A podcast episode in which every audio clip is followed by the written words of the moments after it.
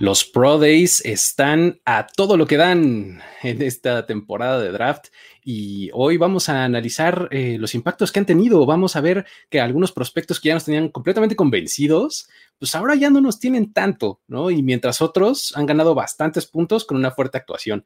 Eh, vamos a ver si, por ejemplo, le costará a Devonta Smith el hecho de haber reportado un peso de 170 libras y no haber hecho nada más en su Pro Day en Alabama. O, por ejemplo, se va a reacomodar el orden del draft en los corners con la cirugía de espalda de Caleb Fairley y el sólido, muy sólido Pro Day de JC Horn. Eh, por ejemplo, ¿qué tanto le ayudará a Rondell Moore su espectacular tiempo de 4.29 en las 40 yardas? Vamos a verlo. Además, examinaremos a los prospectos más interesantes en las posiciones más atractivas de la ofensiva. Eh, vamos a ver quiénes desde nuestro punto de vista son los cinco mejores quarterbacks, running backs y wide receivers rumbo al draft NFL 2021. A partir de ahora estamos on the clock. Cuando el reloj se pone en marcha. Cuando las piezas para armar el equipo ideal están sobre la mesa. Cuando el mundo entero espera con anticipación la decisión final. Es justo el momento en el que quieres mantener la cabeza fría, la mirada serena y los oídos muy atentos. On the clock. On the clock. primero y diez. Primero y diez. El juego que solo unos pocos privilegiados pueden experimentar. Con Jorge Tinajero. Con Jorge Tinajero. Y Luis Obregón. Y Luis Obregón. On the clock. De primero y diez. Are now on the clock.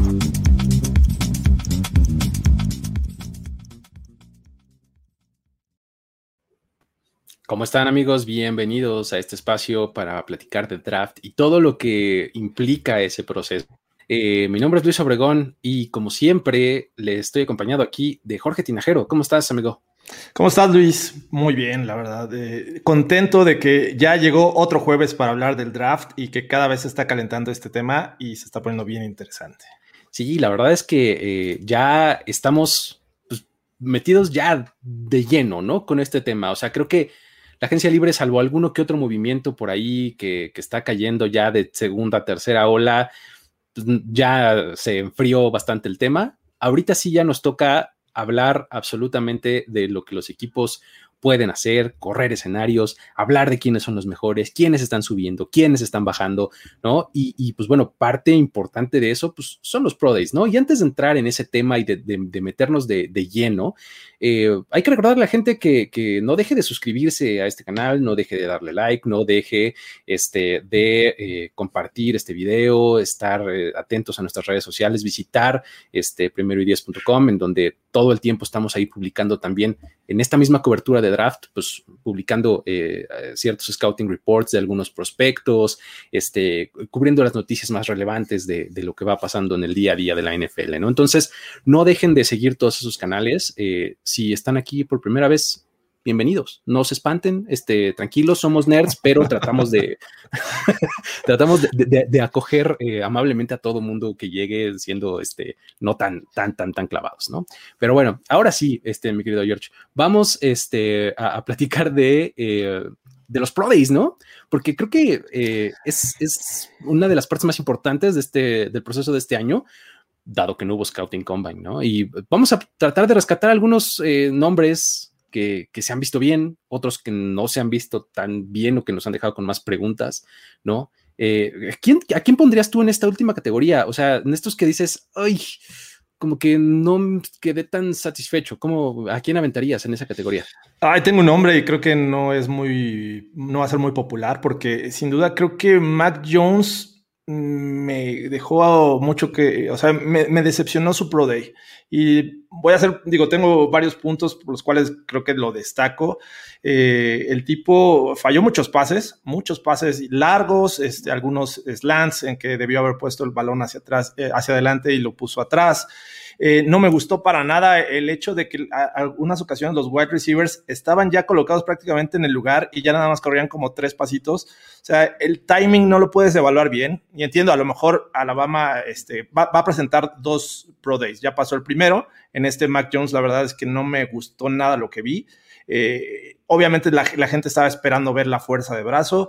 Vimos ahí algunos pases bien lanzados, pero no fue tan constante. Entonces, a ver si, si el siguiente Pro Day puede eh, mejorar las cosas, porque en este momento me parece que ya está claro la carrera de los mejores cuatro corebacks, quitando a Mac Jones ya de, este lugar. Ahorita eh, entraremos un poco más a, fondo a, quién está delante y quién está atrás en la segunda parte del show, pero mm, estoy de acuerdo. La verdad es que, digo, también por alguna razón Alabama tiene dos Pro Days. Este, tuvo uno el 23, tendrá otro el 30, ¿no? Este, vamos a ver cómo se complementan uno con otro. Y sin salirme de, ese Pro Day, eh, yo te diría que Davonta Smith cada vez se me queda un poquito más el, gusto por él. O sea, de por sí nunca he sido muy fan. O sea, fue productivísima esta última temporada que tuvo y pues bueno, eso de alguna u otra manera eh, se acaba traduciendo al siguiente nivel, ¿no? Pero no sé, o sea, el hecho de que eh, mucho se habla, lo que más se habla alrededor de Davante Smith es su físico lo ligero que está, ¿no? Reportó, además, enfrente de una computadora en un Zoom, ¿no? Este, no es que lo hayan puesto en una báscula ni nada. Él dijo, peso 177 libras.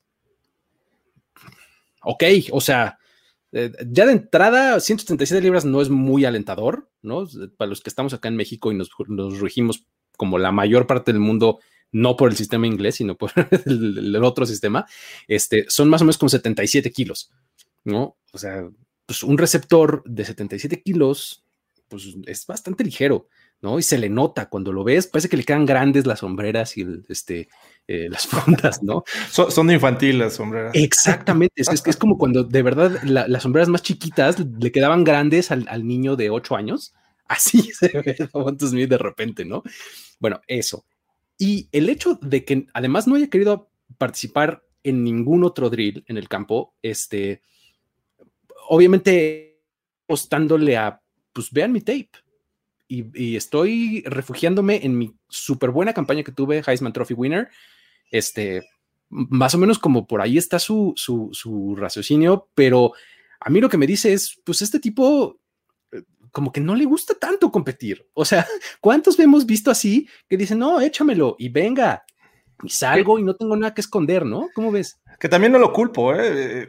Viene de su año Heisman, eh, el tipo jugó muy bien, cerró fuerte.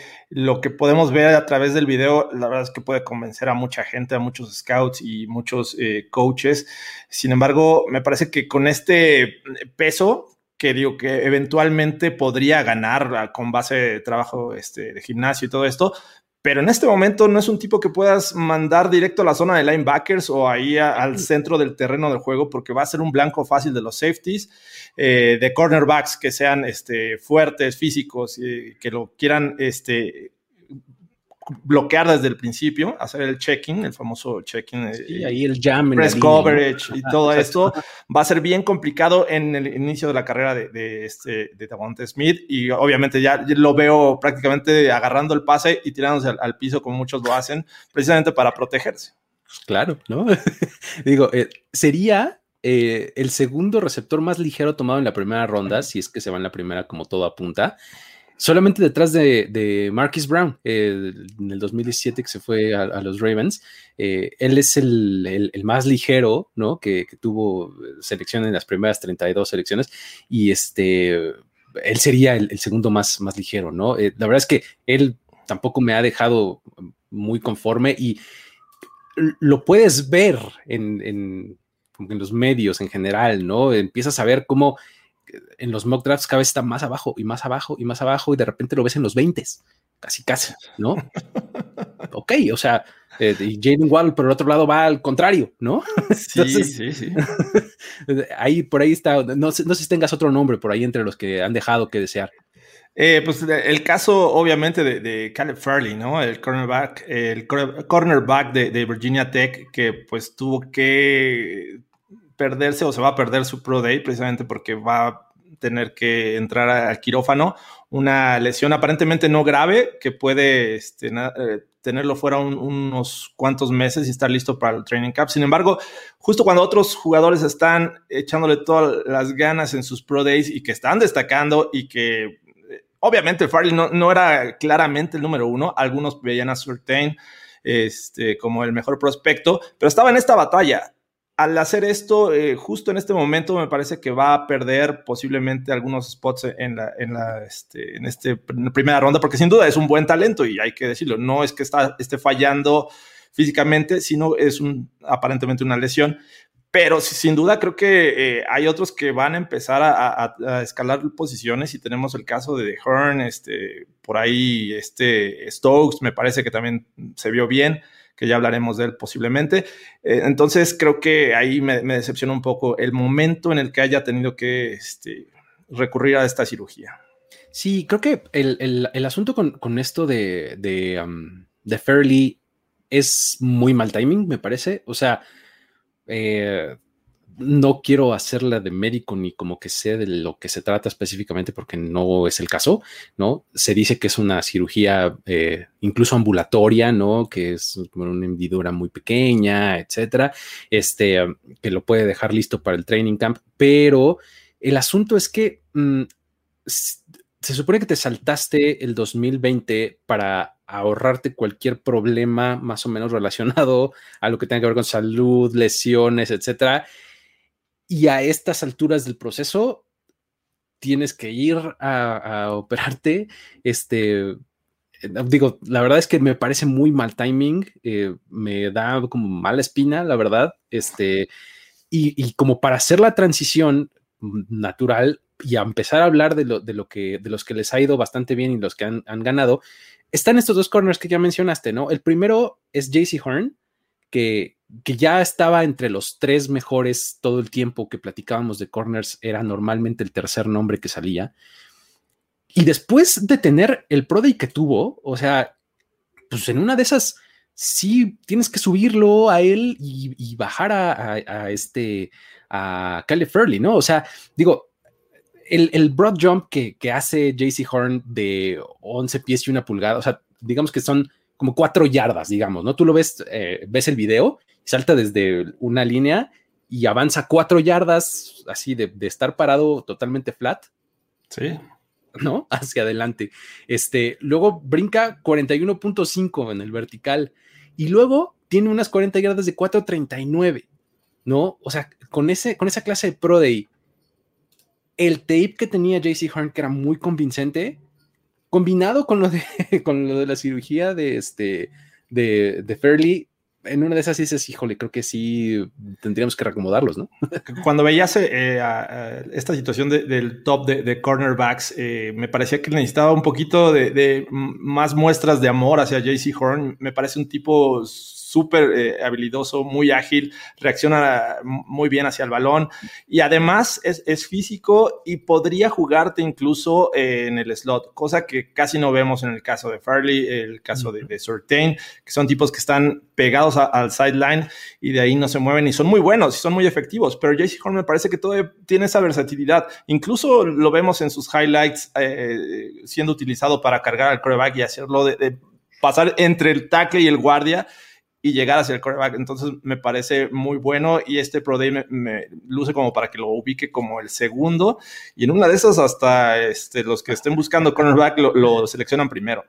Sí, sí, sí. Y digo, eh, también mencionabas por ahí el otro que es Eric Stokes, ¿no? Que es el, corner de Georgia, que también tuvo unas 40 yardas que te vuelves loco, ¿no? 4.25 por ahí. Hay que recordar que todos estos, todas estas, estas mediciones de alturas, este, saltos, eh, correr, en todos los drills, pues son tomadas ahí en la universidad por diferentes scouts, por, o sea, como que no hay, este año no hay un tiempo oficial, como, como se le dice, ¿no? Entonces, pues todo esto, pues es a, la buena de, que estamos confiando en los que lo publicaron lo están haciendo bien, ¿no? Entonces es 4.25 de, de, de, Stokes en las 40 yardas, pues que te vuelves loco, ¿no? Y, la verdad es que también eh, Stokes es un corner que ya teníamos, por lo menos yo lo tenía ubicado al final de la primera ronda, principios de la segunda, o sea, de ese tipo de calificación, pues con este tipo de, tiempo dices, ok, creo que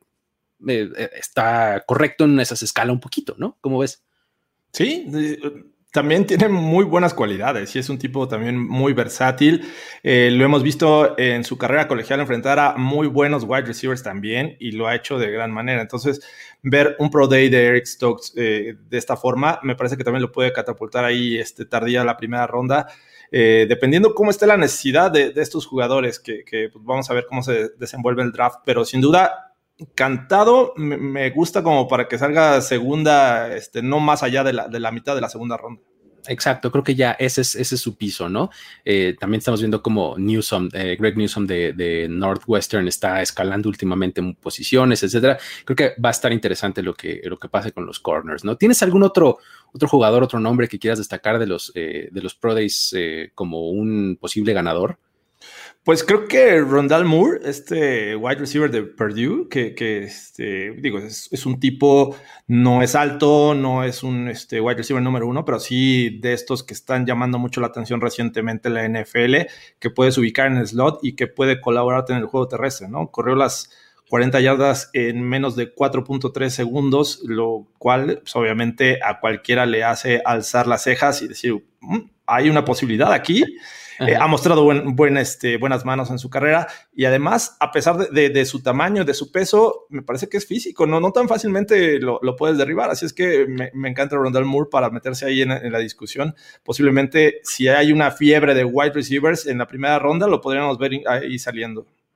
¿Y, qué tal ese, ese vertical? ya decías, es un tipo chaparrín, pero qué cosa, o sea, se aventó un salto vertical de 42.5 pulgadas, o sea, sí dices, wow, ¿no? La verdad es que es este, bastante impresionante y creo que la, eh, lo, dices bien. Eh, si en el momento en el que venga este run de, receptores, porque va a suceder en algún punto, no sé si en la primera ronda probablemente no, pero en el momento en el que venga, este va a ser uno de los que salga luego, luego, ¿no? Entre los Kaderi Stoneys y entre los, este, ya platicaremos ahorita un poco más de receptores, pero Exactamente, los Batemans y los, este, eh, todos ellos van, van a estar ahí como en este run que de repente va a venir, ¿no? ¿Crees que venga? O sea, digo, antes de que terminemos este tema, porque el, año pasado tuvimos seis wide receivers en la primera ronda. Sí, este, y la verdad, no sé, o sea, yo creo que, yo creo que este año no va a ser así, ¿eh? No, no, no veo, o sea, hay muchos receptores bastante buenos, este, diferentes, además de diferentes estilos, pero no creo que llegue en la primera ronda. Creo que eso se va a dar en la segunda, como a, como a mediados de la segunda ronda vamos a ver así. Todo el mundo se va a llevar a su receptor de preferencia, ¿no? Pero bueno, más o menos así lo veo a, algunos días, semanas todavía de, que suceda el draft. Otro que me gustaría eh, destacar, eh, un par de linieros ofensivos. Spencer Brown de Northern Iowa. La verdad es que qué cosa de, de, de, de Pro tuvo. O sea, estuvo buenísimo porque digo, un tipo de 311 libras, ¿no? Este, que corre el three cone drill, este que es como una L, ¿no? Este, lo corre en 6.96 segundos. Para dar un poquito de contexto, ubican ustedes a AJ Brown, ¿no? Receptor de los Titans que ha hecho muy buena labor. AJ Brown lo corrió en 6.89. O sea, así de bien se mueve este tipo para hacer un tackle ofensivo, ¿no? Eso te habla de eh, este, este drill lo que mide la, L es los cambios de dirección en, espacios cortos. ¿no? Es algo muy bien valorado en estas posiciones porque pues en, poquito espacio tienes que maniobrar para contener al pass rusher, etcétera, o salir a bloquear y si alguien se mueve rápido, pues tú que tengas la posibilidad de, de reaccionar y bloquear, ¿no? La verdad es que qué cosa me, impresionó mucho y, eh, la verdad es que lo hizo bastante bien, ¿no? Sí, que eh, su carrera eh, colegial me parece que ocupó el lado derecho de la línea. es un tipo muy atlético y ya, ya lo vimos este, en su Pro Day, pero lo que me encanta de él es esa esas ganas de, siempre hundir al rival y siempre, hasta que escuche el silbato, deja de, bloquear. Y es algo que, me encanta de un, este, liniero ofensivo, porque no todos tienen esa posibilidad. Bloquean al principio y ya voltean a ver dónde va el balón. En el caso de, Spencer, me parece que nunca, nunca este, deja al rival en paz y a veces lo ha llevado ahí a tener conatos de bronca, pero ese tipo de lineros me, me encantan.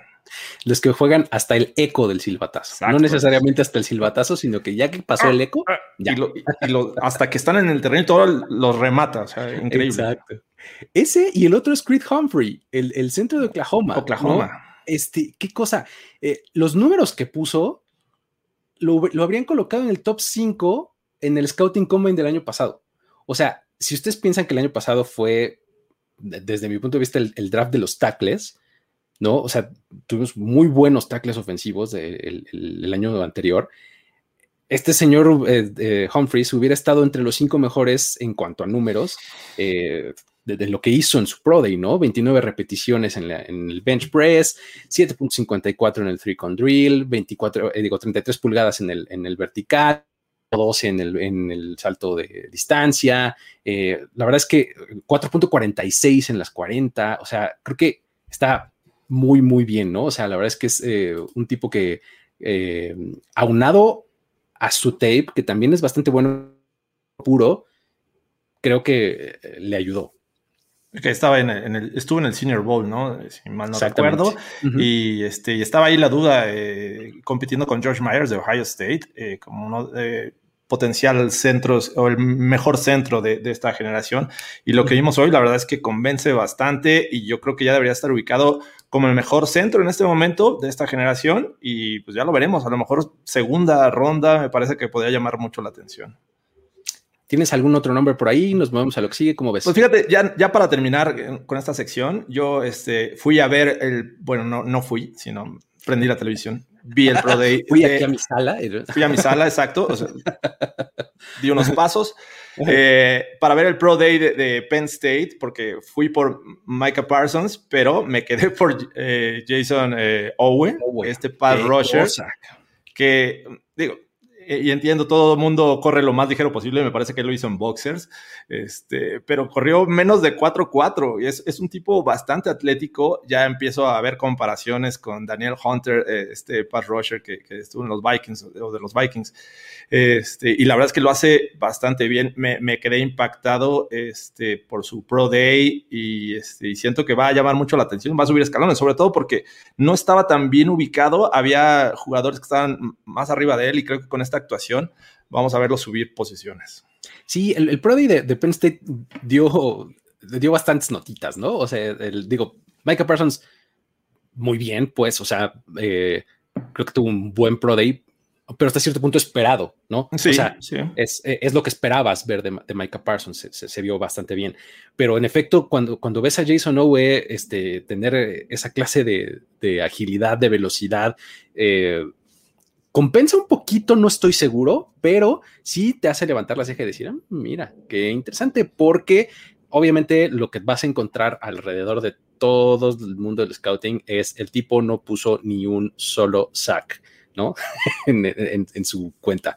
Entonces, si algo se traduce en, este, en los pass rushers, es la productividad de atrapar al quarterback detrás de la línea, ¿no? Y ya no tuvo ni uno solo, ¿no? Entonces, eso es lo que todo el mundo pone en duda y pues bueno, lo pones como este traits prospect, ¿no? El, el que es este, la mejor combinación height, weight, speed, ¿no? Que es de altura, peso y velocidad, ¿no? La mejor relación, ¿no?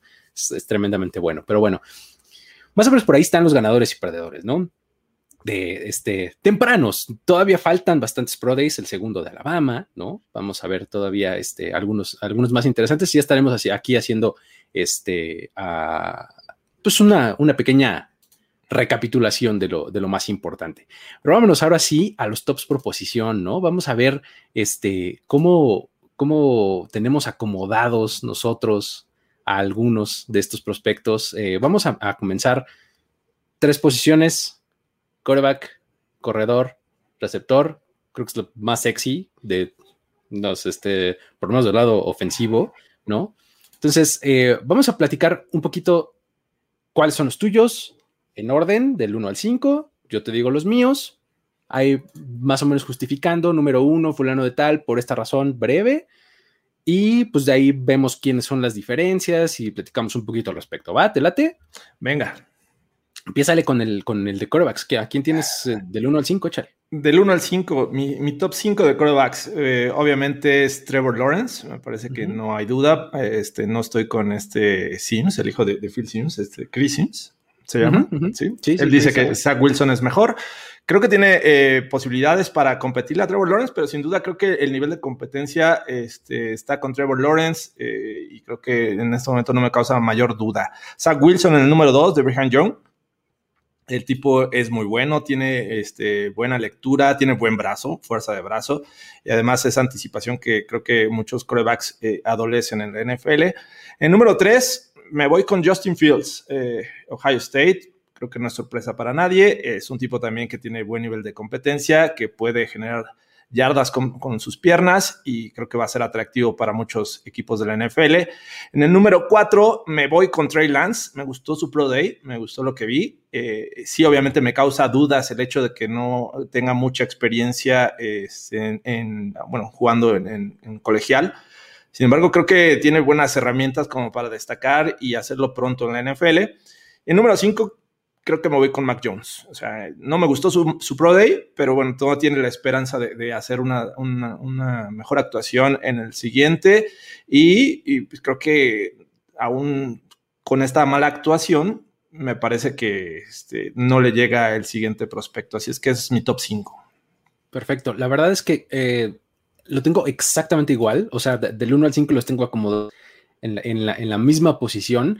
Lo, único que, podría agregar como para ampliar lo, que has mencionado, Trevor Lawrence pues, pudo haber sido el primer pick en el draft desde hace dos años, ¿no? Es, así de bueno el tipo. Este, no, no, sé si sea el mejor prospecto de quarterback desde Andrew Locke, como, como algunos dicen. Este, no estoy tan seguro, pero la verdad es que sí me parece que está eh, por encima de, los otros, de los otros cuatro y del resto de la, de clase de corebacks. Eh, Zach Wilson en el 2 eh, me llama mucho, mucho la atención su capacidad de improvisar, de hacer jugadas tarde en el down, de este de esto, de tener este elemento como de peligro constante aún fuera del esquema de la jugada, ¿no? Eh, insisto, aunando a todo lo que decías, ¿no? Este, que estoy de acuerdo con ello. Eh, del 3 Justin Fields, me parece que este tipo tiene que salir de la sombra de, los dos anteriores que acabamos de mencionar y además tiene que salir de la sombra de la historia de su, de su escuela. O sea, hay que, hay que scoutear al jugador, no el uniforme. es, algo que se dice mucho en el, en el, entorno del scouting, ¿no? Hay que ponerle atención a lo que hace él. Este, me parece que tiene muy buenas herramientas para, ser exitoso en la, NFL, ¿no? Eh, luego, Trey Lance, qué cosa tan interesante la de Trey Lance. Eh, me parece un prospecto de quarterback como se quieren hoy día. Exacto. O sea, como que de la nueva tendencia de los que están en boga hoy día, ¿no? Que puede crear mucho con sus piernas, que, te da esa, esa, otra dimensión, ¿no? Agregada, además de que eh, tiene, tiene buena lectura, es inteligente, es rápido, creo que, eh, creo que tiene, tiene buen, buena pinta, ¿no? Y por último, lo que diría con, con Mac Jones es, no le podemos quitar eh, el hecho de que lo hizo muy bien en el momento correcto, ¿no? Este, cada año parece que decimos, no, hombre, este año no está tan bueno, hay uno o dos corebacks este, el próximo año, ¿no? Este, pasa la temporada de colegial y hay una nueva sensación. Nos pasó con Joe Burrow, nos pasó, o sea, tú vete año con año y siempre hay una sorpresa. Un año antes ni pintaba este eh, Zach Wilson, por ejemplo. sí. hoy es la sensación, ¿no? O sea, cada año sucede y ahora lo mismo le pasó un poco con Mac Jones, ¿no? O sea, eh, no pintaba demasiado y tuvo un muy buen año con Alabama, eh, lo hizo en el momento correcto, pues, ¿no? O sea, y, tiene su mérito, ¿no? O sea, eh, el, haberlo hecho y el haberlo hecho bien, ¿no? Eh, um, más o menos eso, ahí están nuestros, nuestros top de corebacks. ¿Y tienes alguna, alguna mención honorífica? ¿Hay alguno que tú dirías, híjole, me costó trabajo dejarlo fuera de este top 5 o está claro? Me, parece que ahí ya la distancia de Mac Jones al que sigue, que es el caso de Kyle Trask, yo lo pondría ahí, eh, no está tan cercana a la competencia. Eh, no, me incomodaría ver estos cinco corebacks saliendo en la primera ronda. Kyle Trask sí te eh, diría, ay, este, ¿por qué? O sea, pudiste haberte esperado a un talento como el de Kyle Trask. Fíjate que yo en el 6, digo, estoy de acuerdo con lo que dices, y en el 6 yo pondría David Mills, el de Stanford. Stanford. Este, me, parece que él es, creo que Kyle Trask tiene como así pintado todo su jersey y dice backup for life, ¿no? ¿No? Y, Mills en, algún momento creo que puede convertirse en un titular. Nada más eso es como lo único que podría decir para complementar, ¿no? Pero bueno, este, um, vámonos con los running backs. ¿Te parece si esta vez me arranco yo? Por favor. Venga. Este, eh, yo tengo en el 1 a Najee Harris, eh, running back de Alabama. Me parece que tienes lo mejor de dos mundos con este tipo. Tienes un cuerpo grandote, ¿no? O sea, es un tipo alto, fuerte, poderoso, pero que tiene las habilidades de un tipo más chiquito. ¿no? Más compacto, mucha, mucha velocidad, mucha elusividad, este, capaz de atrapar el balón, etcétera. Creo que Najee Harris es el que más me gusta. El segundo está eh, Travis Etienne de Clemson.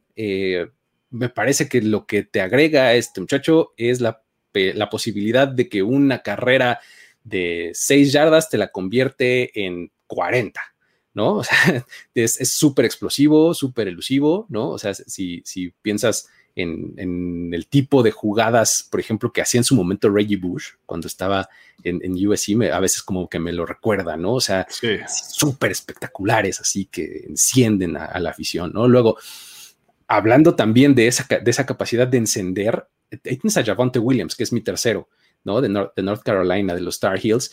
Eh, estás viendo un poco una reencarnación de Nick Chubb. Es eh, todo el estilo, o sea, súper balanceado, muy creativo. Y una vez que cruza la línea, es bien difícil este, eh, tirarlo, ¿no? Bien, bien difícil. Javonte Williams me gusta mucho por esa situación. y eso enciende mucho porque lo ves en campo abierto eh, golpeando al safety o al linebacker o algo así, o el Steve Arm, etcétera, ¿no? O creo que lo hace muy, muy bien, que es una característica que además también comparte con mi número cuatro, que es Trey Sermon de Ohio State. Eh, me gusta mucho esa, eso que hace Trey Sermon, que es el Steve Arm. A todo el mundo lo saca. Es, es un tipo bastante fuerte. Este, um, eh, gozó de una muy buena temporada, de una muy buena eh, línea ofensiva eh, este año. Es un poco ese fenómeno que, estábamos platicando hace un momento. Trey Sermon me, gusta, ¿no? Y por último, mi número 5 es el otro corredor de North Carolina, que es Michael Carter. Michael Carter está de mi tamaño, mide 1,73.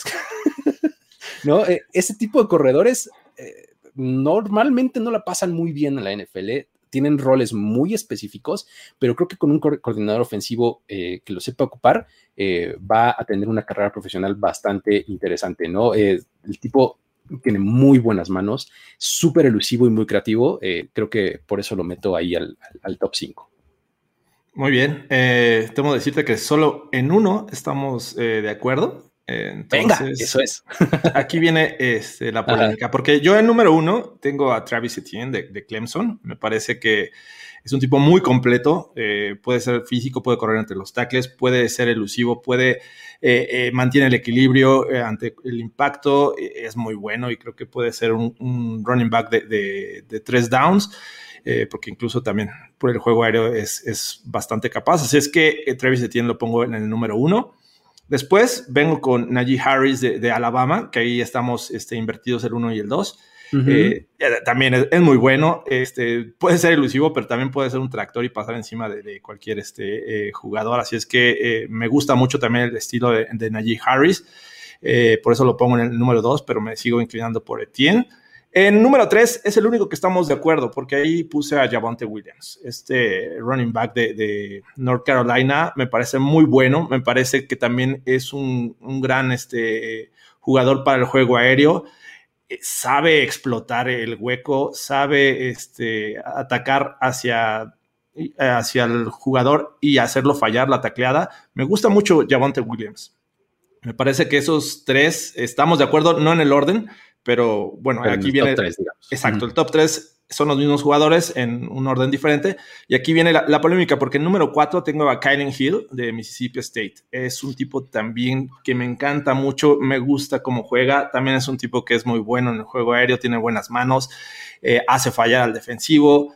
Eh, y también le gusta siempre eh, caer hacia adelante. Eso es algo que, me gusta mucho de los running backs. Kylen Hill tiene eso. Eh, también lo puedes ocupar en, zona roja, en zona de gol y puede ser muy efectivo. Y en el número 5 pongo a Kenneth Gainwell, Memphis, eh, de la Universidad de Memphis, que esta, este programa se ha vuelto un semillero de running backs eh, recientemente para la NFL y Kenneth Gainwell es muy bueno también, sabe correr entre los tackles, también tiene esa habilidad en el juego aéreo que pocos running backs la saben explotar o la saben, este, o, los ves haciéndolo, que es eh, adaptarte a donde va el pase, por ejemplo, los back shoulder pass y es muy bueno haciendo eso también. No necesariamente es un pase flotadito al sideline en, el flat, sino él sabe salir, eh, puede estar ubicado como el slot y hacer pedazos a la cobertura. Así es que Kenneth Gainwell me gusta mucho. De, estos dos que mencionas, al que me costó trabajo dejar a mí afuera es a Kaylin Hill. Eh, estaba, estaba muy cerca de, ponerlo a él como, como mi quinto.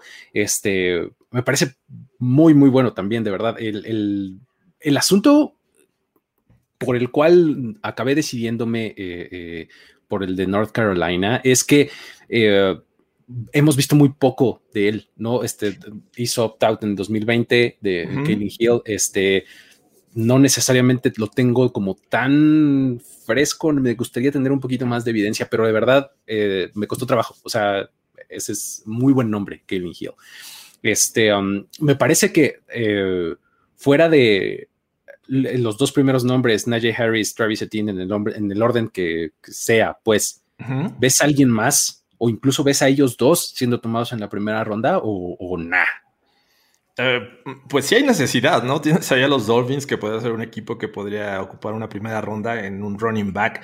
De ahí eh, me parece que, eh, digo, depende quién sea, ¿no? Si es, me parece que Najee Harris también puede llamar mucho la atención. Equipos como los Steelers, que, están este, también necesitando de running back, podría ser uno de ellos. los Jets, que también les hace falta mucho, mucha ayuda de running backs, podrían ser otro y que tienen dos selecciones. Así es que veo como ese panorama en los 20, saliendo el, segundo, o tal vez el primero y el segundo en, los 20 de la primera ronda, podría ser el panorama que yo veo para, estos running backs. Creo que eh, eh, alguien el otro día me preguntaba en Twitter eh, sobre los Steelers, justamente me decían, oye, ¿por qué en, mi último mock draft les volví a poner el mismo pick que les puse la, vez pasada, que es un, tackle ofensivo de Michigan, y, y, este, y me decían, oye, ¿por qué no ir mejor en primera ronda por corredor y más tarde por línea ofensiva. Y yo les decía, es que a mí me, a mí me gusta exactamente la lógica opuesta. Línea ofensiva entre más temprano mejor. Creo que es eh, la línea ofensiva, eh, sobre todo cuando lo trasladas del colegial al profesional, eh, los buenos dineros ofensivos se trasladan, se traducen mejor, ¿no? por eso me gusta más tomar línea ofensiva más temprano. Y los corredores, vas a encontrar producción. Eh, no necesariamente es el mismo jugador, no necesariamente tendrá las mismas características, etcétera, pero creo que la producción la puedes encontrar en, un poco más tarde, ¿no? Entonces, eh, es, algo así como lo, como lo veo en, general, ¿no? O sea, vas a tener a este, estos dos corredores en la primera ronda y de ahí, pues no sé, si vas a la segunda en la mitad, si vas en la tercera vas a encontrar eh, buenos corredores, ¿no? O sea, la verdad es que eh, por acá nos ponen Choba Hobart de Oklahoma State. Claro, o sea, es un corredor que, va a ser productivo, ¿no? Este, Ramondre Stevenson, por ejemplo, también, que eh, ya mencionabas a, Oklahoma.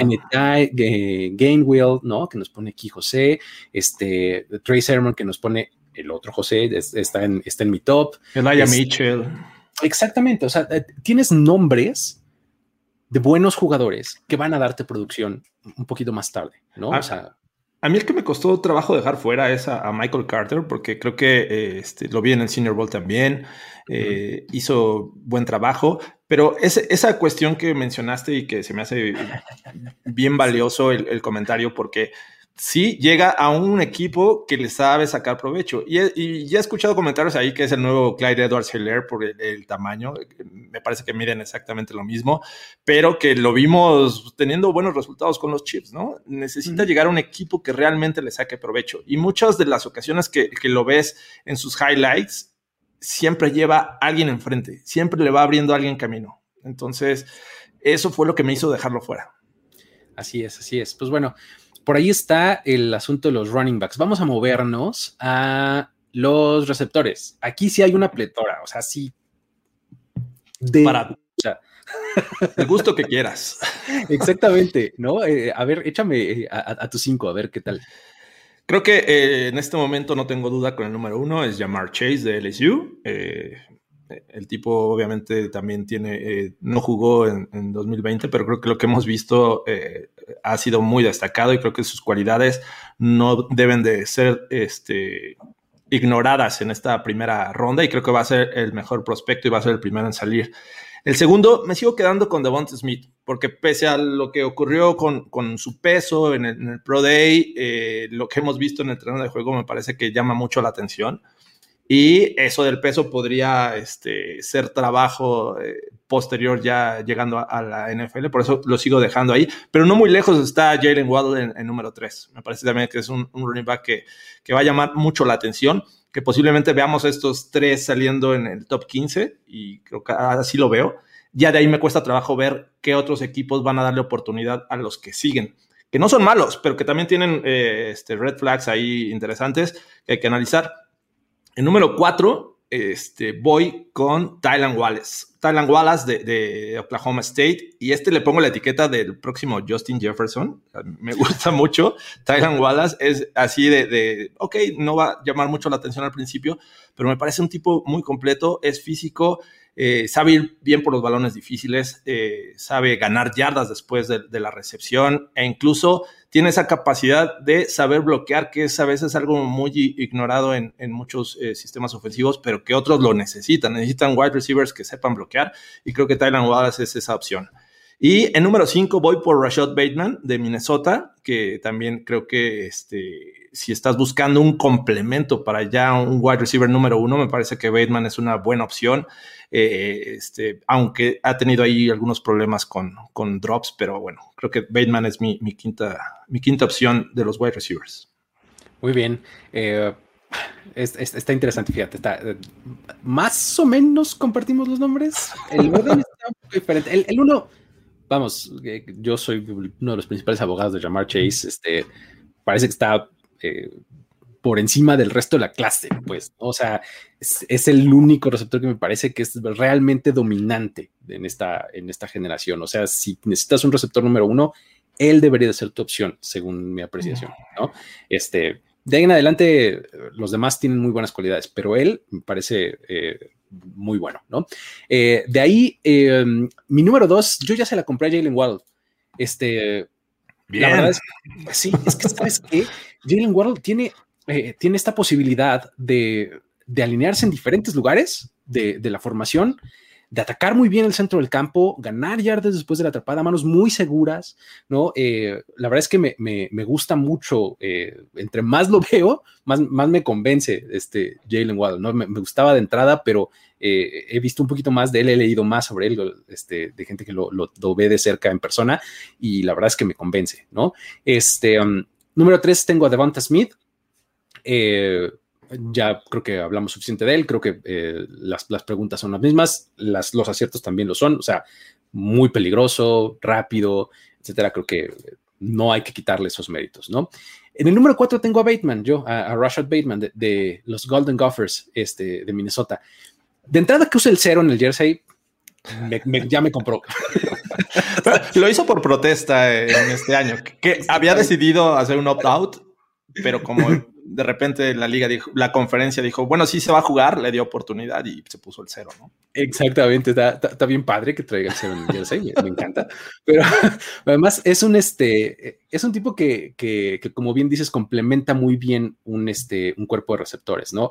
Eh, va a ser muy bueno eh, posicionándose, ¿no? Este, posicionando su cuerpo para, para encontrar una, darle una ventana al, al coreback y busca muy bien los balones por encima de, su cabeza, ¿no? Entonces creo que Rashad Bateman sí puede, puede estar teniendo una muy buena carrera profesional. Luego, en el quinto lugar, tengo a Terrace Marshall eh, de LSU. Eh, Terrace Marshall, eh, mejor conocido como el otro tipo. En, este, en esta histórica ofensiva de los Tigers en 2019, este era Jamar Chase, el uno, el dos era Justin Jefferson, Jefferson, y el otro tipo era, era, era Terrace eh, Marshall. ¿no? Eh, Terrence Marshall, ya sin Justin Jefferson, que fue drafteado, y sin Jamar Chase porque hizo opt-out, el tipo superaba las 100 yardas por partido eh, este, cuando estaba él eh, únicamente. Y además, 10 touchdowns, dos años consecutivos, súper productivo. Es un tipo que va a buscar bien el balón en el centro, va a ganar yardas después de la atrapada, muy versátil. Creo eh, que me gusta mucho para, para meterlo en mi top 5. La verdad es que completar este top 5 sí me puso muchos problemas. O sea, tener un solo es muy diferente, muy difícil porque eh, muy bien me pude haber ido por Thailand Wallace que ya mencionaste, eh, muy bien me pude haber ido por otros lugares, ¿no? Este, Amon. Rondell este, Moore. Rondell Moore, Kadarius Stoney, este, hay nombres y este, para aventar para arriba, ¿no? Sí, el de, el de USC, Amonra St. Brown. me encanta, me, encanta ese nombre. Me encanta, es mi nombre favorito de este. este Amon Ra, St. Brown. St. Brown, sí, exacto. Cuatro componentes en tu nombre. Amon Ra, St. Brown. Está padre. Este, él, eh, um, pues no sé, o sea, la verdad es que tienes ahí eh, ya. Eh, estilos diferentes, ¿no? O sea, por ejemplo, cuando, hablas de un Kadarius Stoney, por ejemplo, ya estás hablando de un tipo también de slot, muy rápido, ¿no? Que además te va a aportar, este, regresando patadas, ¿no? Tienes a Nico Collins de Michigan, este, no sé, a Mari Rogers de Clemson, que es este tipo eh, como más eh, eh, Tyreek Hill, ¿no? que es un tipo medio chiquito, pero que además puedes manufacturarle toques este, en jet sweeps, o sea, hay estilos para lo que estés buscando, ¿no? Me gusta, me gusta que estemos este, en desacuerdo en muchos, en este y, la verdad es que pues, es este, es un, es un punto en donde cuando, cuando ves rankings y cuando ves este, um, eh, cuando los compartes y los comparas con los demás, a mí me gusta más que, más que decirte, no, no creo que vaya por ahí, va por este lado. O sea, me gusta más escuchar por qué lo pusiste ahí. Sí, que te aporte. Exacto, porque no le veo gran sentido a decirte, no, no, no, no, no, estás equivocado. o sea, ¿me no vas a ganar algo o vas a perder algo tú? ¿No? O sea, la verdad es que en, esta sí no veo el, punto de, este, de, debatir. Me gusta más construirlo. O sea, me gusta más escuchar por qué sí eh, eh, lo pusiste ahí, a por qué no lo pondría yo ahí. ¿Me explico? Este, no sé, pues, ese es mi, mi punto de comparar, ¿no? Porque además, digo, si fuéramos nosotros a seleccionarlo, pues entonces pues ahí sí podríamos debatir, ¿no? Sería bastante crítico el asunto, si es que... sí, este, y, un poco lo que también lo que perseguimos aquí es si estamos en, eh, tenemos más nombres, pues platicamos de más jugadores y pues la gente que nos ve, que nos escucha, pues escucha un poquito más de, diferentes, este, diferentes posibilidades, ¿no? Vamos a, a seguir por ese camino, ¿no? Está bien. La próxima semana vamos a seguir con esto, este, con estos tops. Vamos a completar la ofensiva, vamos a pasarnos un poquito al, lado defensivo y este, ya, ya estaremos ahí eh, compartiéndolo con ustedes, escuchándolos y demás. Ahorita lo que me gustaría es darle paso un poquito a las preguntas que, nos mandaron por Twitter, ¿no? Hace ratito pusiste ahí una llamada y recibimos algunas buenas, ¿no? Sí, tuvimos alguna, este, bueno, varias preguntas por parte de, gente que estuvo ahí comentando en, Twitter. Eh, por ejemplo, eh, Fernando, bueno, hubo varias este, con el tema de, de Micah Parsons. Por ejemplo, ¿qué, opinábamos de Micah Parsons y su bullying o el bullying que se ve envuelto? Sí, hijo, Micah Parsons, de hecho, llegaron varias, ¿no? De, un poco alrededor de este tema. Este, que sí iba a ser el nuevo Rolando McLean. amante bandido. Exacto, amante bandido en Twitter. Este, gran nombre. Este, Fernando Pérez también nos, nos, nos puso ahí el, tema de, de, Micah Parsons. Vamos a entrar, si quieres, al tema, ¿no?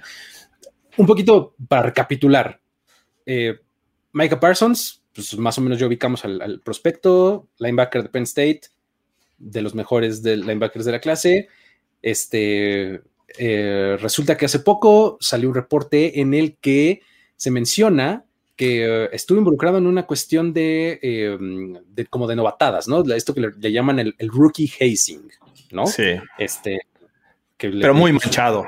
Sí, este, manchadón ahí con, algunos. Entonces, este, el asunto es que hubo hasta una demanda, ¿no? Eh, pero no necesariamente estaba explícito su nombre eh, como entre los que se estaban defendiendo legalmente, entonces está como que medio borroso, pero no deja de levantar una bandera roja en torno a su, eh, a su actitud o en cuanto a su personalidad. ese es el qué, ¿no? Y ese es como el, el por qué estamos hablando de él en este tono, ¿no? ¿Cómo lo ves? O sea, nada más para agregar un, un, datito más, en su Pro Day salió a decir atacar esto de frente. Sí. ¿No? Salió a decir, cuestionó. Exactamente, salió a decir, ah, sí, estoy de acuerdo, este, pues quien me vaya a juzgar por quien era yo a los 17, 18 años, mejor ni me tome. Yo soy ahora un hombre diferente y pues, estoy dispuesto a, este, a dar lo mejor de mí, etcétera. Este, a mí me gustó mucho su respuesta. No, sé qué, qué opines. Sí, de hecho, antes de leer su, respuesta, yo, yo, iba por la misma línea, ¿no? O sea, ¿qué tanto en la actualidad un error que hayas cometido en algún momento de tu vida lo tengas que seguir arrastrando y que sea parte de, de, tu momento actual? Y es, es la situación con, con, este Parsons, que sí, el tema fue muy manchado, que, que incluso orilló al, al, jugador este, involucrado o a, la víctima a cambiarse de Penn State, me parece que a, a, a UCAL eh, no recuerdo que incluso ahí hubo comentarios del coach diciéndole que no fuera a, comentar nada con las autoridades, etcétera. Y, bueno, para los que han, han jugado este deporte, es, eh, es, algo que se ha venido eliminando, lo que es las novatadas, pero que hasta hace unos años era eh, brutales en ocasiones, ¿no? Era la norma y si eran unas cosas. Y era como, un, estilo de, filtro, ¿no? Saber qué, este, jugadores estaban hechos para este deporte, que, pues digo, sin, sin duda es, es, uno de los más violentos este, que se juegan, que se practican. Y bueno, parte de ello era la novatada. Y, bueno, se llevó a cabo, eh, se mancharon, eh, Parsons estuvo involucrado. Y yo creo que, digo, sí, si hubo un tema ahí este, legal o, que haya involucrado, este, digo, que se hayan pasado a tal grado de que pueda ser penalizado ante la ley, pues que se castigue, ¿no? Finalmente eh, a eso este, estás expuesto. Pero si no, no creo que sea, tenga que ser tan grave como para que Parsons pierda posiciones, porque en cuestión de talento es bastante bueno y es, es alguien que no se puede ignorar. Este, y entiendo que ahí está la competencia con Ogusu, con Omoa, eh, eh, pero pues, no sé, o sea, yo no quiero decir que tampoco que, sea un tema exagerado, porque finalmente yo no estuve ahí, este, no soy la víctima para decir, ah, no estés este, lloriqueando. O sea, creo que cada quien lo ve a, su modo, pero sin duda, si ya pasó, si eh, no sé si el tema es que yo no sé si siga, siga este, activo esta, esta situación ante la ley. Pero bueno, creo que eh, para muchos va a seguir ahí afectando a Parsons. Ya, en, ya algunos mock draft lo, ubican este, más allá del pick 25, que se me hace bastante exagerado. Imagínate. ya digo, la verdad es que lo, que lo que puedes rescatar, o mejor dicho, lo que, lo que podrías destacar de manera negativa, este, es si tomas esto como vía de ejemplo de un, del carácter de un, de un jugador o de una persona como tal, ¿no? O sea, eh, pues, muchas veces se habla de, bueno, pues esto es lo que se sabe, ¿no? ¿Quién sabe qué tanto habrá hecho que no salió, ¿no? Digo, eso es entrar en chismes. Exactamente, está muy complicado, pero eh, sí, te, sí te puede eh, como poner a pensar el decir de por sí Parsons es un jugador que tiene, que es relativamente nuevo en su posición, ¿no? como linebacker, ¿no? O sea, tiene tu experiencia tiene mucho por crecer, gran potencial, etcétera. Eh, si le agregas una duda, no estoy diciendo una certeza, pero una duda sobre su carácter, pues en una de esas sí le acaba costando, ¿no? O sea, no estoy diciendo que sea correcto, pero en una de esas es lo que, acaba sucediendo, ¿no? O sea, es, una, es una de las posibilidades. Yo estoy completamente de acuerdo con esto, con esto que él dijo y que tú reforzaste de, hey, oigan, tenía 17, 18 años y acuérdense de, de uno mismo a esa edad, ¿no? o sea, nuestras decisiones eran cuestionables por decirlo menos, ¿no? Estoy seguro que yo a esa edad dije algo, no existía Twitter, gracias al Señor. Pero... Gracias al creador, no había cámaras en los teléfonos celulares cuando uno tenía esa edad. Y que me ha de haber manchado con, con alguien y lo siento mucho, este, pero pues ya, ya, este, cada quien va evolucionando, va siendo una persona diferente al pasar de los años. Mm, no sé en el caso de, Michael Parsons si tenga que ser castigado de alguna manera este, por posiciones en el draft, pero bueno, si va a ser así, pues habrá que esperarlo. nadie lo sabe hasta los propios eh, equipos que ya están tomando sus decisiones, ¿no? Así es, así es. Esa, esa, esa pregunta de Parsons en, diferentes, este, o el tema Parsons en diferentes ángulos, que si es el nuevo Rolando McLean, que si él o Augusto Coramoa, etcétera, eh, fue la pregunta que más recibimos, ¿no? Eh, luego, la segunda que más recibimos fue la que ya tocamos un poquito, y podemos abundar un poco si quieres, es la de los corners. ¿no? Este, eh, tanto Serge como Jorge Carreño nos preguntaron pues, de, cómo se, cómo pondríamos, habrá un nuevo orden con estas, eh, con estos factores del buen Pro Day de uno, de la lesión o cirugía del otro. Eh, ¿Cómo lo ves? Sí, como ya mencionabas, creo que el tiempo en el que decide entrar al quirófano Farley es este sorprende. O sea, todo lo, queremos ver. No hubo Combine tuvo tiempo para hacerlo, lo decide hacer justo cuando va a ocurrir su Pro Day. Entonces ves la situación de otros cornerbacks que están haciendo bien las cosas, que, no estaban lejanos. Por ejemplo, JC Horner, a mí me, encanta este, este prospecto, este, su talento y las cosas que puede hacer en el terreno de juego. Me parece que le van a costar caro a Farley y va a ser, este, va, va a caer posiciones en el próximo draft. A mí también, sin duda, ¿eh? O sea, eh, esto salió justo al mismo tiempo que estaba haciendo yo mi mock draft, eh, el, más reciente. No alcancé a procesarlo perfectamente eh, como para reflejarlo en, mi mock draft, pero sin duda lo hubiera hecho. ¿eh? O sea, creo que esa es una de esas cosas que le va a costar al prospecto, ¿no? Este si se va a caer al 3, al 4 o al 5, no sé, pero yo creo que sí se va a caer. O sea, eh, por lo menos ya una vez que tengo un poco más de información y demás, por lo menos una posición sí le cuesta, ¿no? O sea, JC Horn ya automáticamente se, lo, brinca, ¿no? Y este, pues si continúan Stokes, Newsom, eh, etcétera, este, en su ascenso, pues quién sabe hasta dónde pueda llegar, ¿no? Este, porque sobre todo en este año en donde las cuestiones médicas no están unificadas, pues vas a poner a muchos a preguntarse cosas, ¿no? Y al no tener la certeza, pues ante la duda no pagar, ¿no? Una de las máximas de la vida es de, claro, ante la duda, yo no, el de atrás paga, yo no fui, ¿no? Claro. Sí, Entonces, tienes, toda la razón. Este, pues no sé si vayan a tener todos los, los, elementos como para decir, no, así está sano, sí, no pasa, fue una cirugía menor, ¿no? Pues a lo mejor Va a estar bien. Sí, exacto, pues, no sé, ¿no?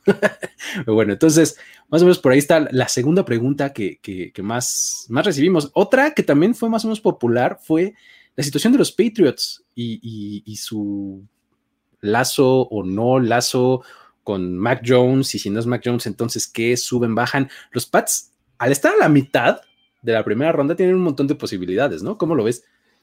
Sí, sí, este, lo que sí dudo es que suban por un, quarterback. Me parece que no es lo que tienen en mente, a pesar de que eh, pues, se han encargado de, traer y de reforzarse eh, con agentes libres de, este, calidad y que también tienen años de experiencia. Entonces, eh, me gusta lo que han hecho buscando no ser ese equipo que, que, batalló el año pasado por talento, que obviamente también se vio afectado por el tema de los opt-outs.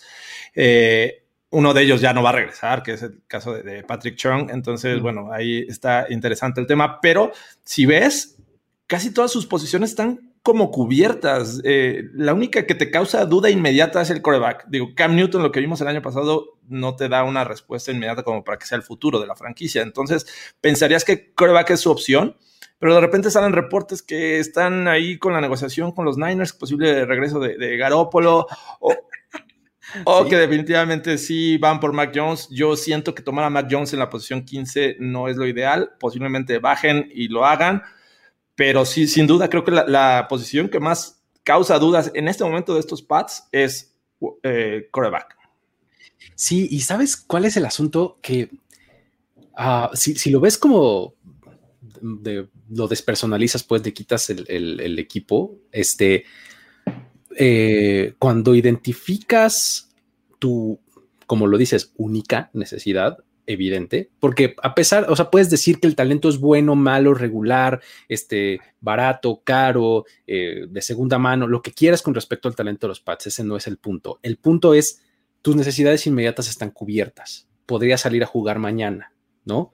¿No? Entonces, eh, si tú dices, lo que necesito es un coreback, ¿no?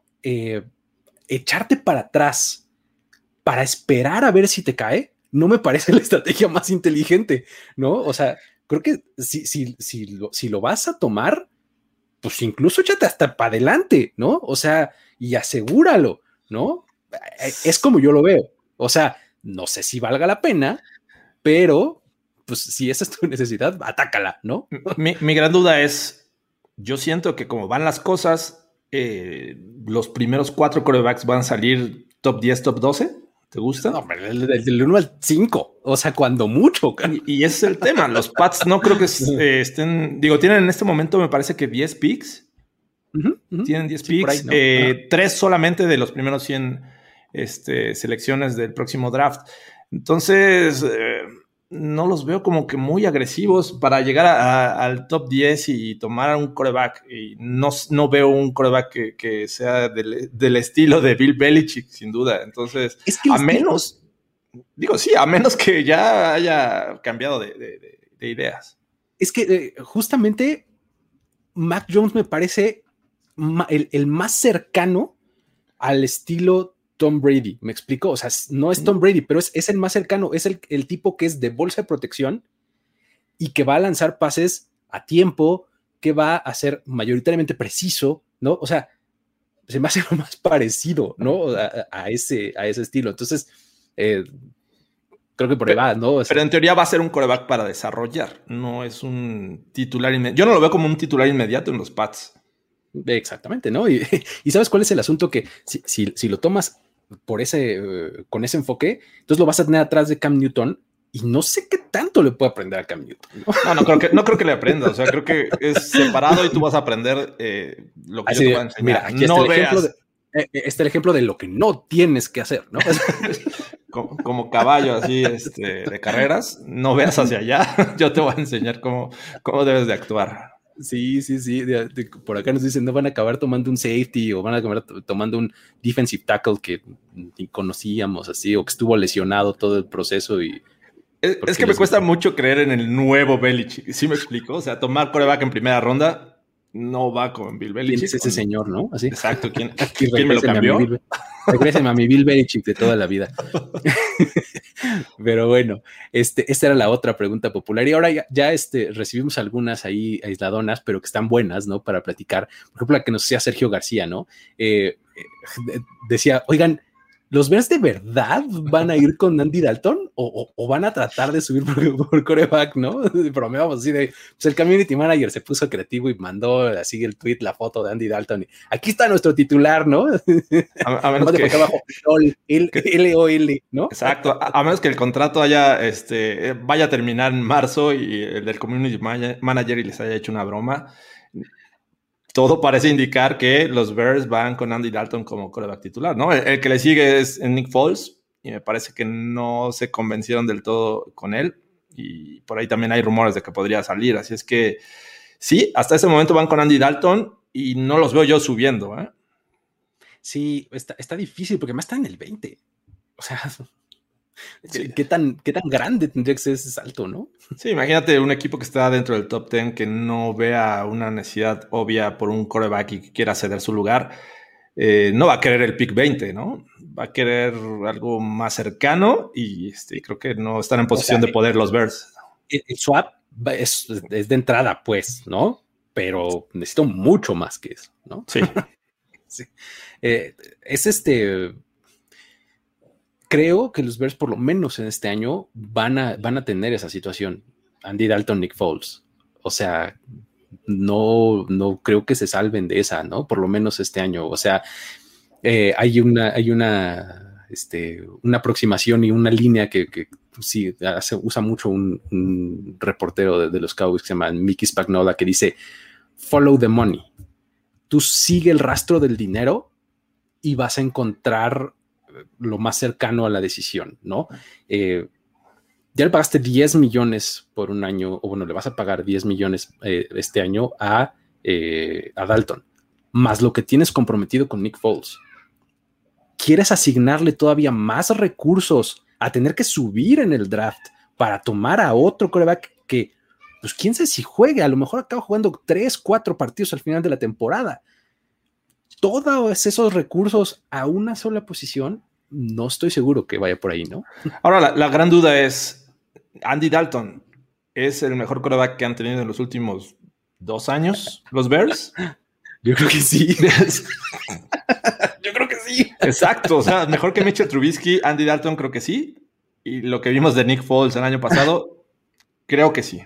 Entonces, Digo, todo apunta que va para titular. Trubisky te, te, daba un poquito de movilidad y un poquito de, esas cosas que de repente hacía, ¿no? Pero este, a mí me parece que Andy Dalton es un tipo que, por lo menos ha visto más, eh, tiene mucha más experiencia y de, la, de los hombros para arriba es mejor coreback, por lo menos, ¿no? Pero bueno. Pero bueno, por ahí está lo de los Bears. Este, había otra por ahí, déjame checar. Eh, em, había una de, de Laia Moore, que ¿dónde, ah, claro. lo veíamos? Gabo, Gabo, este, nos preguntaba Elijah Moore, siguiendo con los receptores, ¿cómo lo ves? Fíjate que es un prospecto interesante. Eh, lo veo y si le quitaras el uniforme, de repente tiene tintes o, cosas muy parecidas a cómo juega Antonio Brown o cómo juega Antonio Brown en sus inicios. esa habilidad de, una vez con el balón, eh, quitarse los rivales con sus cortes, eh, me parece que, podría ser interesante. El tema es que es un poquito más bajito. Eh, y que por ahí creo que eso le, resta este, atractivo para los scouts, pero sin duda me gusta, me gusta mucho Laia Moore. Eh, eh, en términos de, dónde puede terminar, creo que ah. es un.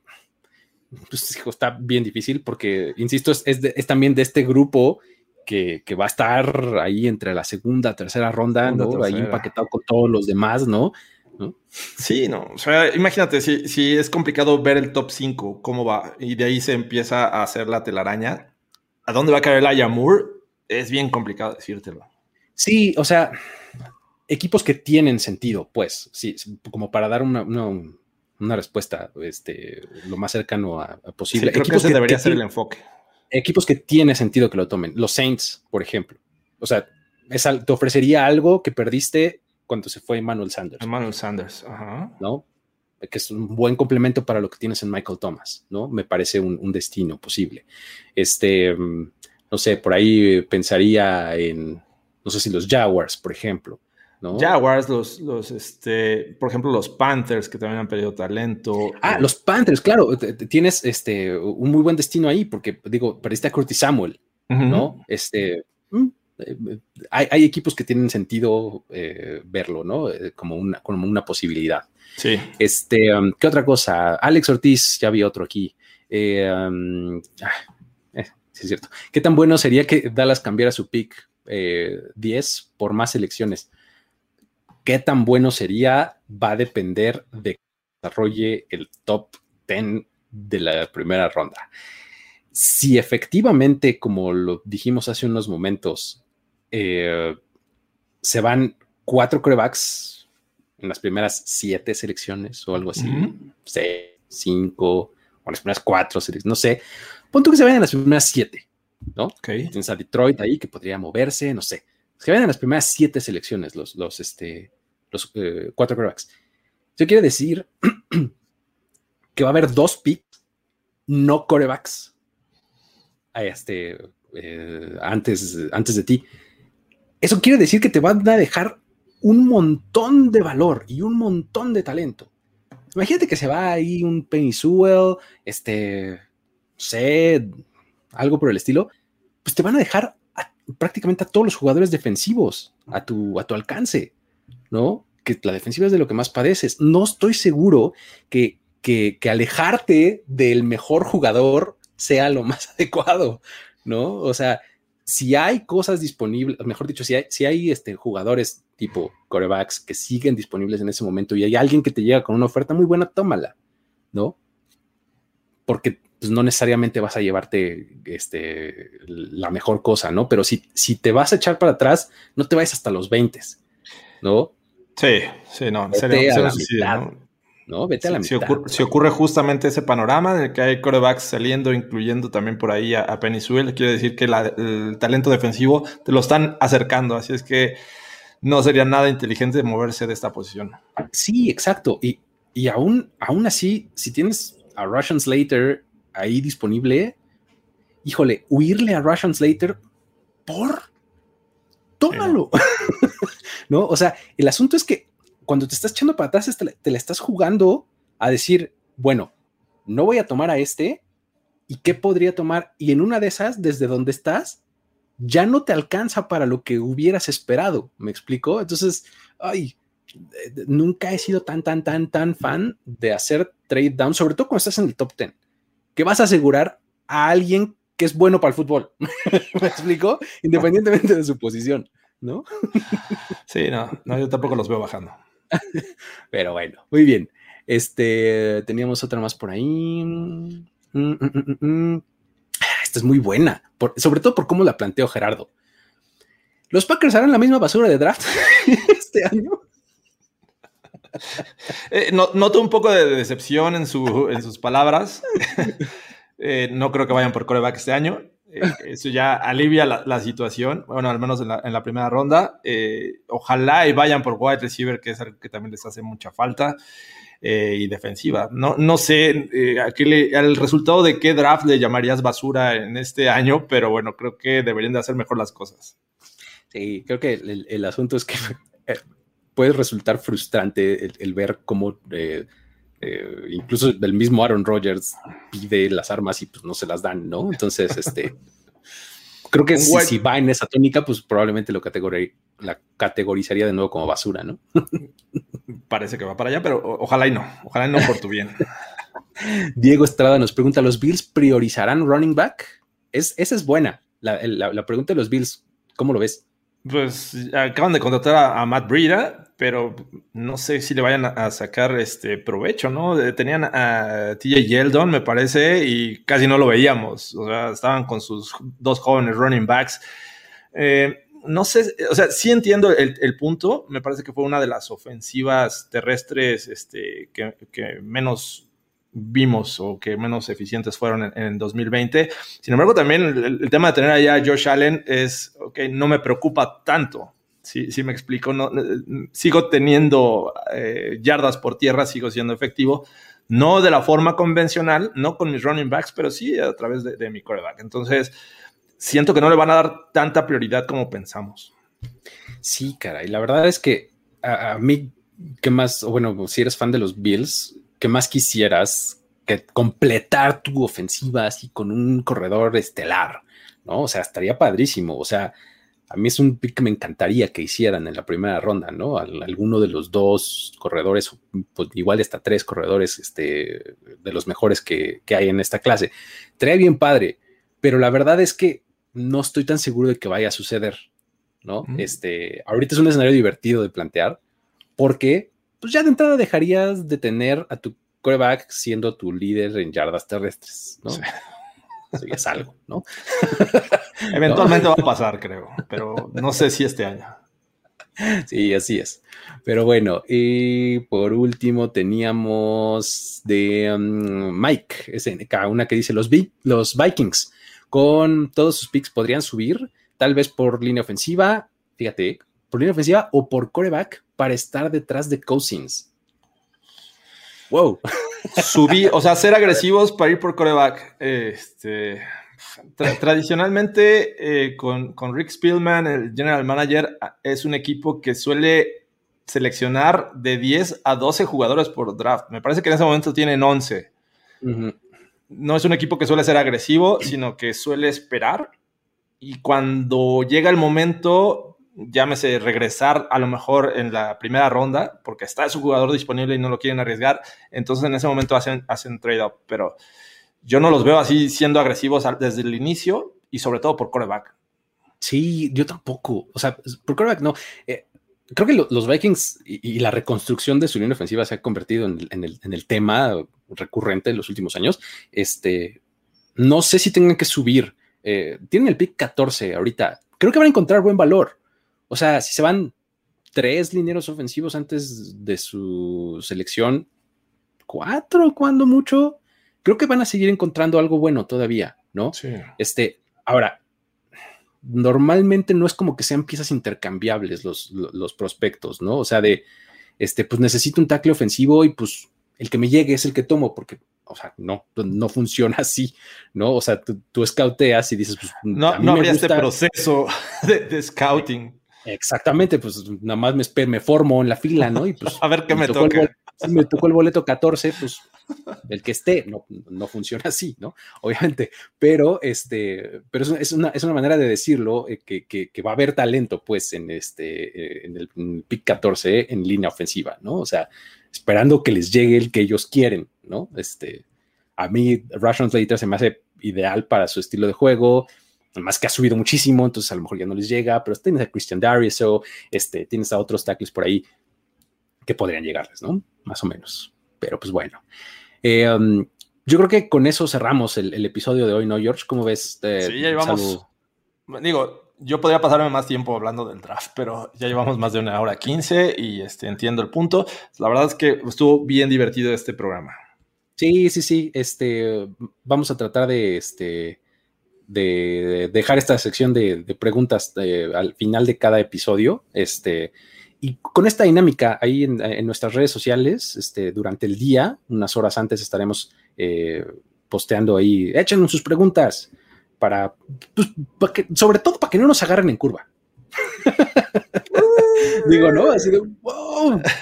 ¿Qué pasó aquí? ¿No? Porque luego ni le, a veces es difícil entenderlas. Este, traigo mi burros. Exactamente. Nos pueden abrir 10 pestañas al mismo tiempo, ¿no? Entonces, este, para tener un poquito mejor preparadas y dar unas respuestas un poquito más, este, más precisas y mejores, creo que es, es mejor si las posteamos antes, nos las mandan seleccionamos algunas, agrupamos varias, como, como fue el caso de, de esta ocasión.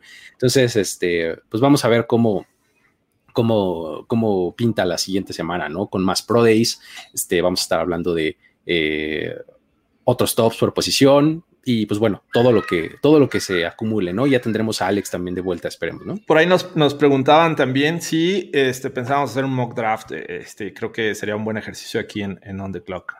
Sí, sí, en el, eh, es, es, tradición por segundo año consecutivo.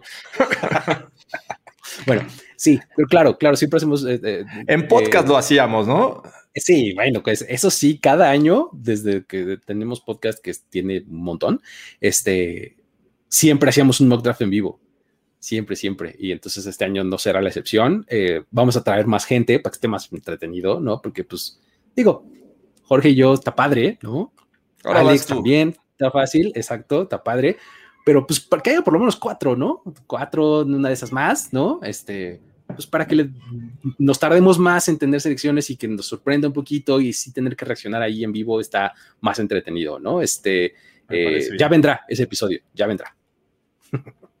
Pero bueno, pues muchas gracias a todos los que estuvieron aquí en vivo, a todos los que lo descargan en, formato podcast. No se olviden de eh, dejar por ahí una reseña si lo, este, si lo escuchan en Apple Podcast, eh, compartirlo, este, darle ahí estrellitas, etcétera. Este video igual, denle mano arriba, ¿no? Este, suscríbanse al canal, etcétera. Y eh, um, dejen aquí en sus comentarios también lo que opinan ustedes en, los comentarios de este, de este video. Eh, y pues nada, nos vemos eh, la próxima semana aquí en On the Clock. Bye.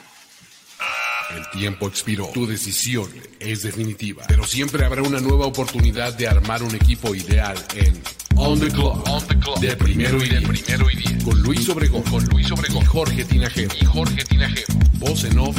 Antonio Semper. Antonio Semper. Una producción de finísimos podcasts para primero y diez. On the Clock.